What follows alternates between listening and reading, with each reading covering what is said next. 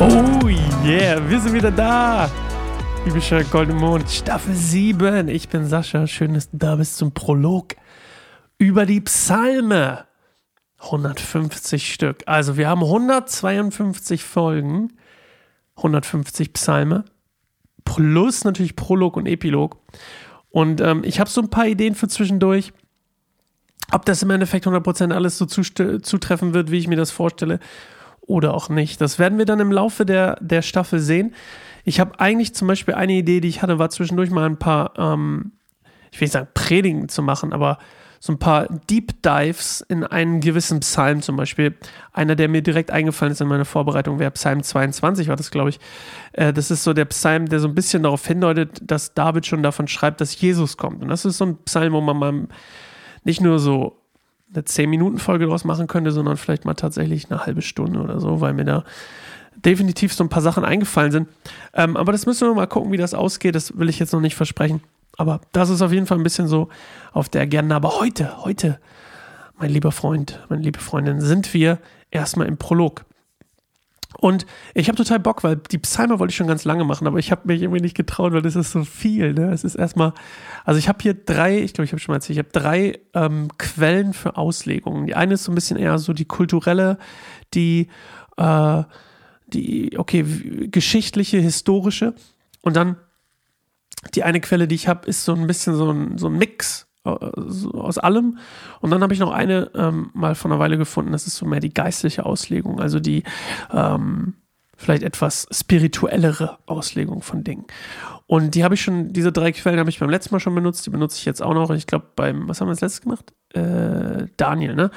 Und ähm, davor Hiob, bei Hiob habe ich das auch schon ein bisschen gemacht, aber da habe ich mich noch nicht so, äh, da habe ich, glaube ich, mehr die historische vor allem benutzt ähm, und die ähm, allgemeinere. Also, wir wollen uns ein bisschen mit Psalmen beschäftigen und ähm, die Psalme, falls du gar keinen Plan darüber hast, ist das umso besser, weil dann erzähle ich dir heute mal so ein bisschen darüber, was die Psalme eigentlich sind. Ähm, es gibt eigentlich kein Buch im Alten Testament, kein einziges, was so detailliert den Glauben eines einzelnen Menschen beschreibt. Also der Glaube von einer einzelnen Person so detailliert in so einem Umfang wiedergegeben. Unter anderem liegt das daran, dass die meisten Psalme, und ich glaube, ich habe das in dem Announcement, das ich gemacht habe, in dem Intro sozusagen, oder in der Bekanntgabe, dass wir die Staffel machen, habe ich gesagt, alle Psalme sind von David. Mittlerweile weiß ich es besser. Mittlerweile weiß ich es besser. Ähm, es sind natürlich nicht alle Psalme von David. Zumindest manche lassen sich auch gar nicht zuordnen, aber die werden dann David zugerechnet oder jemand anderem. Und ähm, trotzdem gibt es keine bessere Quelle im Alten Testament, um den Glauben eines einzelnen Menschen ähm, ja, über den Glauben eines einzelnen Menschen etwas zu erfahren. Und das Krasse ist, dass diese Psalme hier, die hier stehen, eigentlich fast, ähm, nicht nur fast, die haben durch, dadurch, dass sie Kunst sind, also dadurch, dass der künstlerische Aspekt und der Inhalt auf der gleichen Ebene stehen, kannst du dir vielleicht vorstellen, dass in Kunst ist ja auch oft ganz viel Emotion, ganz viel Leidenschaft und nicht einfach nur Wissen oder einfach nur irgendeine geschichtliche Wiedergabe von etwas, sondern da steckt wirklich, wirklich, wirklich viel Emotion und Leidenschaft direkt aus dem Herzen eines Menschen eigentlich da äh, ähm, drin. Und diese Psalme sind oft einfach Antworten auf Gottes Offenbarungen. Also etwas passiert, zum Beispiel Gott verhilft den Israeliten zum Sieg unter Davids Führung und David singt ihm ein Loblied und beschreibt seine Emotionen in diesem Sieg. Und äh, spannend ist vielleicht auch noch das griechische Wort äh, für ne, Psalmos, daher kommen auch Psalme. Unter anderem gibt es noch Ps irgendwas anderes mit Psal Psalter, ist glaube ich das, was wir auch manchmal haben. Es kommt von irgendwas anderem. Aber Psalmos bedeutet an sich Musik, die von Streichinstrumenten begleitet wird. Und im christlichen Kontext, und es gibt noch so ein paar andere Bücher, da, da wird es eher so als Loblied quasi äh, benutzt.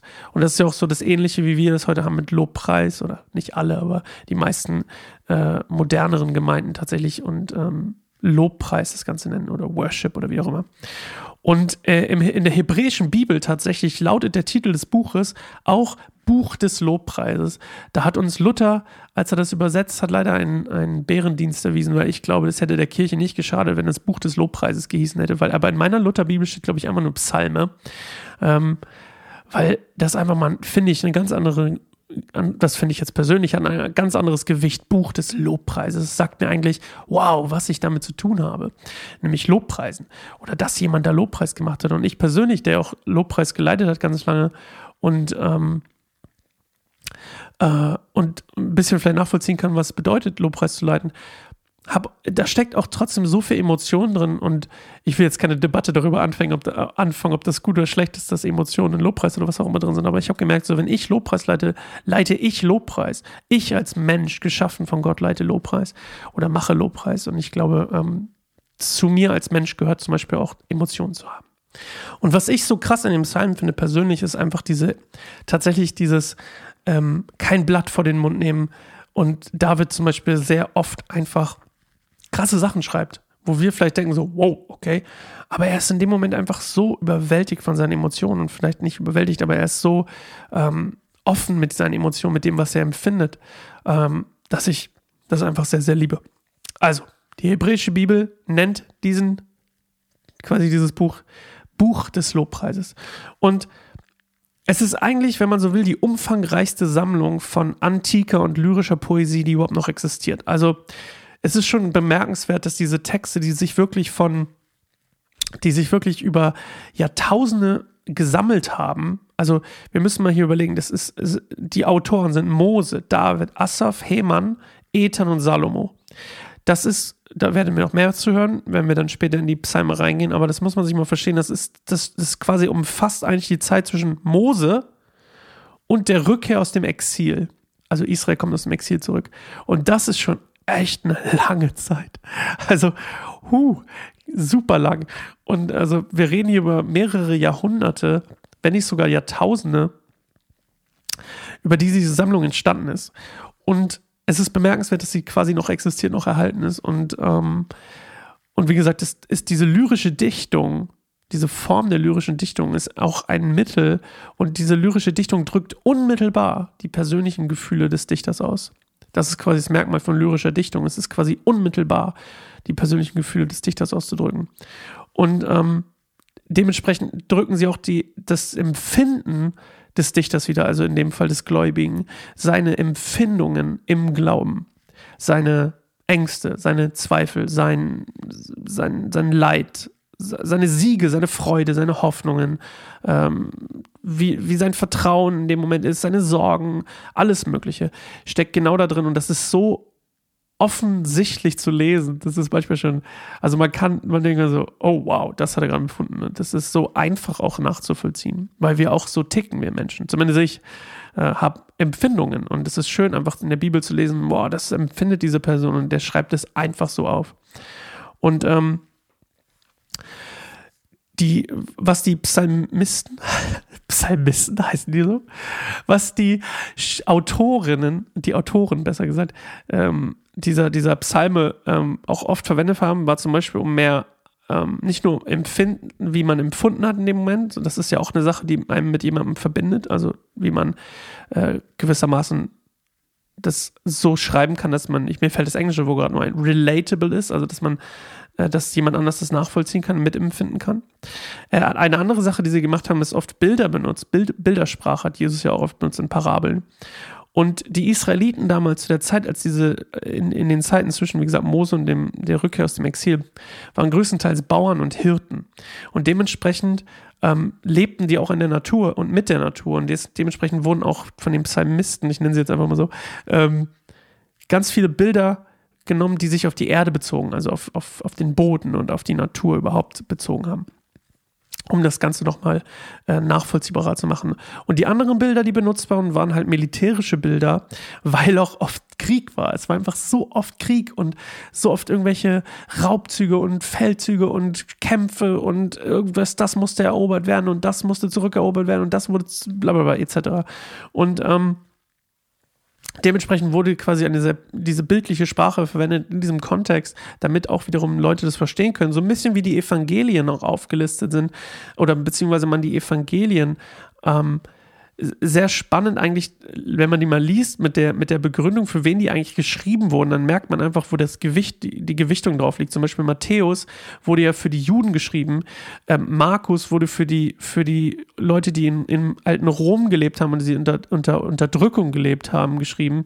Ähm, die, ähm, die äh, Lukas, das Lukas-Evangelium wurde zum Beispiel, Lukas äh, ist bekanntermaßen, oder zumindest ist das, das glaube ich, die, die mittlerweile anerkannte Tatsache, dass der, der war Arzt und ähm, er schreibt es für die Nichtjuden, also allgemein für die Nichtjuden. Und, und das Johannesevangelium ist quasi für alle geschrieben, wenn man so will. Also wirklich eine sehr, sehr breite ähm, ähm, Zielgruppe gewählt. Und wenn man dann so dementsprechend diese Texte liest und diese Texte auch liest in dem kulturellen, ähm, in der kulturellen, äh, wie sagt man das? In, äh, boah, mir fällt das Wort nicht ein. äh, im kulturellen Kontext, danke, danke an mich selbst, ähm, danke an mein Gehirn vielleicht, oder an Gott, vielleicht hat es mir auch gesagt, ähm, in den kulturellen Kontext denkt, dann, dann ist es total schönes und, und spannendes alles zu lesen. So. Die Psalme gliedern sich eigentlich und ähm, das ist vielleicht noch die letzte Info, bevor wir morgen dann mit dem Psalm 1 starten. Die Gliederung ist quasi eigentlich, es gibt fünf Bücher innerhalb dieses Buches, ähm, was man mittlerweile so ungefähr zumindest einordnen. ist äh, einmal das, das, Buch 1 ist von 1 bis 41, Buch 2 42 bis 72, Buch 3 ist 73 bis 89, Buch 4 90 bis 106 und Buch 5 107 bis 150. Und was das jetzt im Endeffekt für uns bedeutet, das ähm, hören wir dann noch, wenn wir von Buch, so quasi von einem Buch zum anderen springen. Ihr werdet vielleicht auch selber schon merken, ähm, was ja, vielleicht merkst du schon selbst, was sich verändert oder so, warum, wo irgendwie eine, eine, eine Gliederung überhaupt notwendig wäre, wo vielleicht ein Bruch ist oder was auch immer. Und das äh, spielt auch so ein bisschen mit rein. Eine Sache, die ich euch, äh, die ich dir noch erzählen möchte. Ähm, ich hatte ja schon gesagt, dass ich ein paar Sachen ändern möchte, so grundsätzliche Sachen, weil mir das so ein bisschen vorkam, als wenn der Aufbau, den wir hatten, einfach so ein bisschen lame war. Und deswegen habe ich gemerkt, was ähm, was mir mittlerweile wichtig ist oder was ich als wichtig empfinde, ist, dass wir am Anfang so ein, dass wir zwar, dass es auch entertainend ist und so, das soll auch, das soll auch bleiben, aber dass wir auch eine mein, meine, meine Uhr, meine, meine äh, Funkuhr, wollte ich gerade sagen, meine Armbanduhr macht das jeden Tag mit mir ab und zu, nämlich so, ein, so eine Minute der Achtsamkeit heißt das. Und diese Minute der Achtsamkeit habe ich gedacht, das ist ganz cool, wenn wir die auch am Anfang von unserem, von der jeweiligen Folge mit reinnehmen, dass wir einfach einen kurzen Moment innehalten, ruhig werden und uns dann auf den Psalm und auf das, was auf Gottes Wort konzentrieren können, auf das, was der ja, Dichter oder der Psalmist ähm, klingt, das klingt total falsch, muss ich gleich mal googeln. Ähm, was uns der Dichter und der, der Autor mitgeben wollte. So, das ist das Erste. Und dann haben wir noch so ein paar andere Sachen, die hoffentlich jeden Tag wiederkehren, um ein bisschen, ja, ein bisschen was mehr mitzunehmen vielleicht oder ein bisschen das Format ein bisschen aufzupeppen. Und ich hoffe, äh, das gefällt dir und ich hoffe, du schaltest morgen ein zur ersten Folge, Psalm 1 mit mir. Ich bin Sascha und ich freue mich, dass du wieder dabei bist. Bibelstunde Goldemund, Staffel 7. Ab sofort, jeden Tag bis, lass mich das noch erzählen, ich habe eine Tabelle gemacht. Lass mich kurz gucken, bis wann wir sind. Warte, warte, warte, warte, warte. Wir sind bis, holy crap, bis tatsächlich Ende August. Am 30. August ist der Epilog. Irre, oder? ich habe total Bock. Das sind einfach mal literally vier Monate, ne? Vier Monate ähm, Psalme. Freue mich total drauf. Okay, so, das war's von mir. Bis morgen und hab einen schönen Tag, einen schönen, eine schöne Nacht, einen schönen Abend, ich weiß es nicht. Und bis bald. Ciao.